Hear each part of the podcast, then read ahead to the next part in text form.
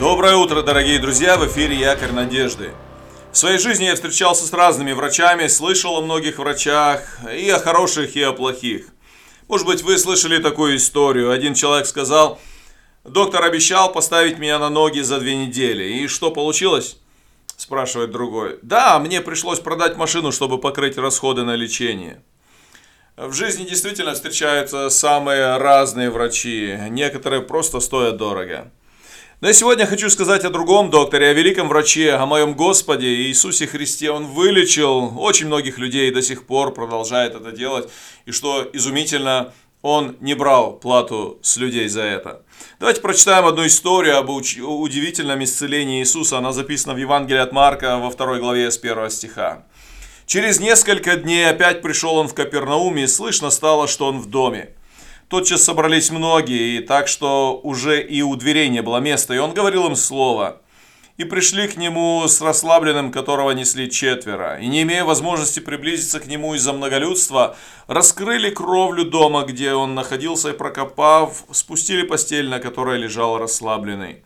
Иисус, видя веру, и говорит расслабленному чада, прощаются тебе грехи твои.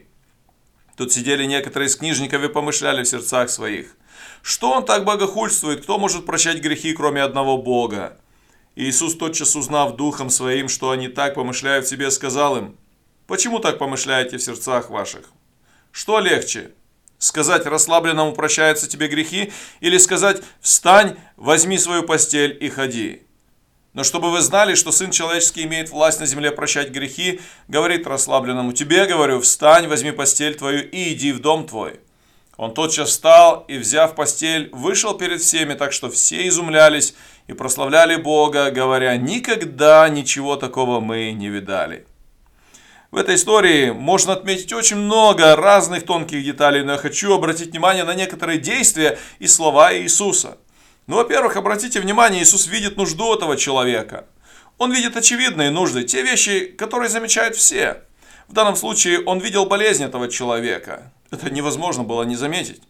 Но Иисус видит больше. Иисус видит также и другие нужды. Нужды, которые не видят, да и не могут видеть другие люди. Он видел духовную нужду расслабленного. Он видел его греховное состояние и нужду в прощении. Знаешь ли ты, что Иисус видит и знает твои нужды? Я скажу, даже больше, Он знает и те нужды, на которые ты, возможно, не обращаешь внимания и, может быть, даже не подозреваешь о том, что у тебя есть именно такие нужды. Иисус видит нужды этого парализованного человека и не просто видит их, Он помогает ему. Причем Иисус начинает свое исцеление с духовного исцеления. Он начинает с прощения грехов. Несмотря на то, что рядом есть люди, которые внутренне протестуют против такого жеста Иисуса, Господь не заботится о поддержке своего рейтинга среди книжников. Но он преисполнен любви к больному, к несчастному человеку. Он говорит больному, прощаются тебе грехи и дарит парализованному духовное исцеление. Дальше Иисус не останавливается на этом, но дает человеку и физическое исцеление. Господь заботится не только о духе человека, но о всем человеке в целом, о теле, о душе и о духе. Как замечательно, что Иисус мог исцелить этого человека. Как здорово, что у него была сила исцелить и тело, и душу. Я убежден, что Иисус не изменился, и Он может исцелить даже сегодня. Я не раз был свидетелем того, как Бог посылал людям исцеление в ответ на молитву. Иисус действительно великий врач, Он может исцелить и тело, и душу. Есть замечательный гимн о враче Христе. Послушайте, я прочитаю его. Милосердный врач Христос. Я пролил потоки слез. Злой порог меня терзал, как в болезни я стонал. Жизнь порока, жизнь несчастную влача, я искал себе врача. Но старания врачей не спасли души моей, и никто мне не помог. Прихожу к Тебе, мой Бог. Веру сердца ободри, руку помощи простри. Сокрушаясь и скорбя, я ищу, Господь, Тебя. Ты услышишь скорбный плач и придешь ко мне, как врач. Слышу голос. Слышу я твои шаги, слышу я шаги. О, приди и помоги, ведь ты многих исцелил, многих к жизни пробудил. дай и мне воспрянуть вновь и воспеть Твою любовь. Милосердный, поспеши исцелить недуг души.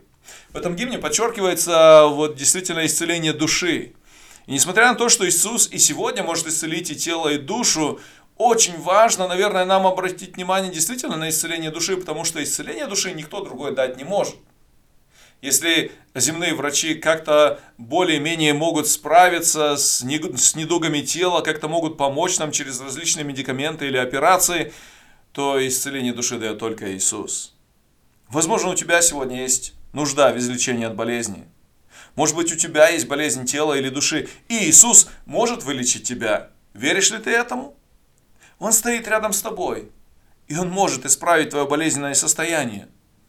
Попроси Его об этом. Он хочет, чтобы ты был здоров. Прежде всего, здоров душой. Слава Господу за то, что Он любит нас и заботится о нас. Продолжай верить, люби Господа, люби людей и благословений тебе дне.